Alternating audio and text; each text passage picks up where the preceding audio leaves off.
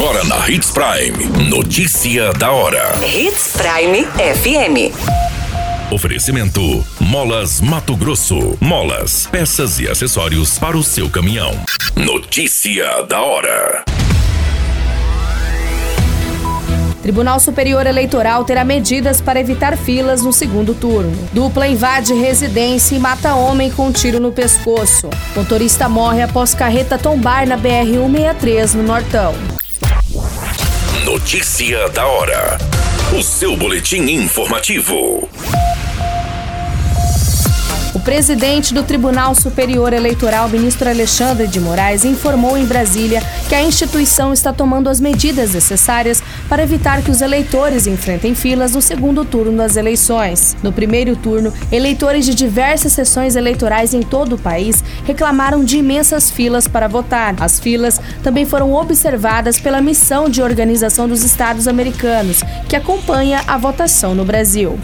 Durante a abertura da primeira sessão do TSE após o primeiro turno, o ministro disse que os problemas que causaram as filas estão sendo equacionados com os tribunais regionais eleitorais. O ministro do tribunal diz estar tomando todas as medidas necessárias para que as filas que ocorreram no primeiro turno não aconteçam no dia 30 de outubro. A autoridade disse que isso será realizado para que o eleitor tenha uma votação mais confortável. Ele também conclamou os eleitores para que participem do segundo turno, visando a importância que todos compareçam para que novamente possa ser demonstrada a democracia brasileira e completar esse ciclo eleitoral das eleições gerais de 2022. Dos 156 milhões de eleitores que estiveram aptos a votar no primeiro turno, 123 milhões, sendo 80%, compareceram às urnas. A abstenção foi de 20,95%, número que está na média média registrada em eleições anteriores.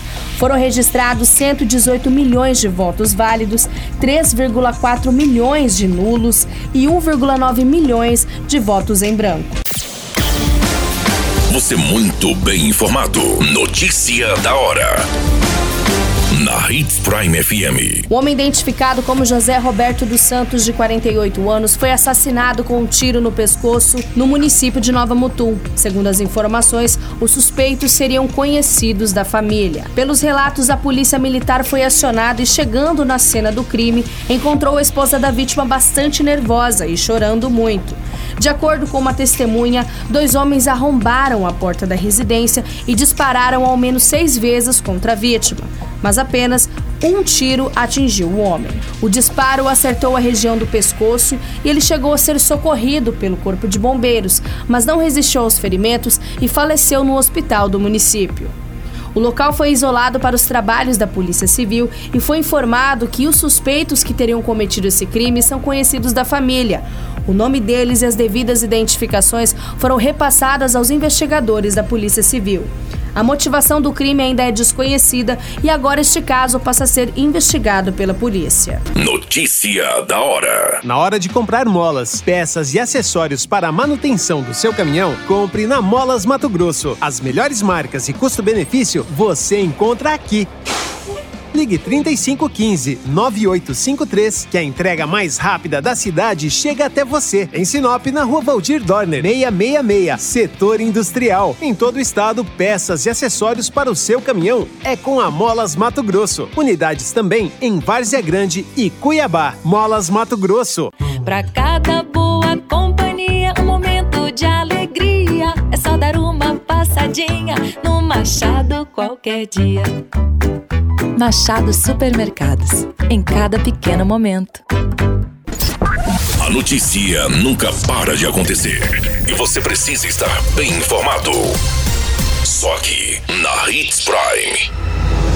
O motorista acabou falecendo após tombar a sua carreta Scania G380 de cor branca, carregada com toras, na rodovia federal próximo ao Rio Braço do Sul, no município de Guarantã do Norte. A equipe do Corpo de Bombeiros foi tentar socorrer o motorista de 41 anos que ficou preso nas ferragens da cabine e acabou não resistindo às múltiplas fraturas e falecendo. A versão que passa a ser apurada pelas investigações é que a carreta teria passado reto nessa curva e acabou tombando ao lado da via. Policiais militares e civis realizaram o isolamento dessa área e a perícia oficial de identificação técnica foi comunicada para análises e os bombeiros fizeram desencarceramento, podendo assim retirar o corpo que foi encaminhado ao IML do município.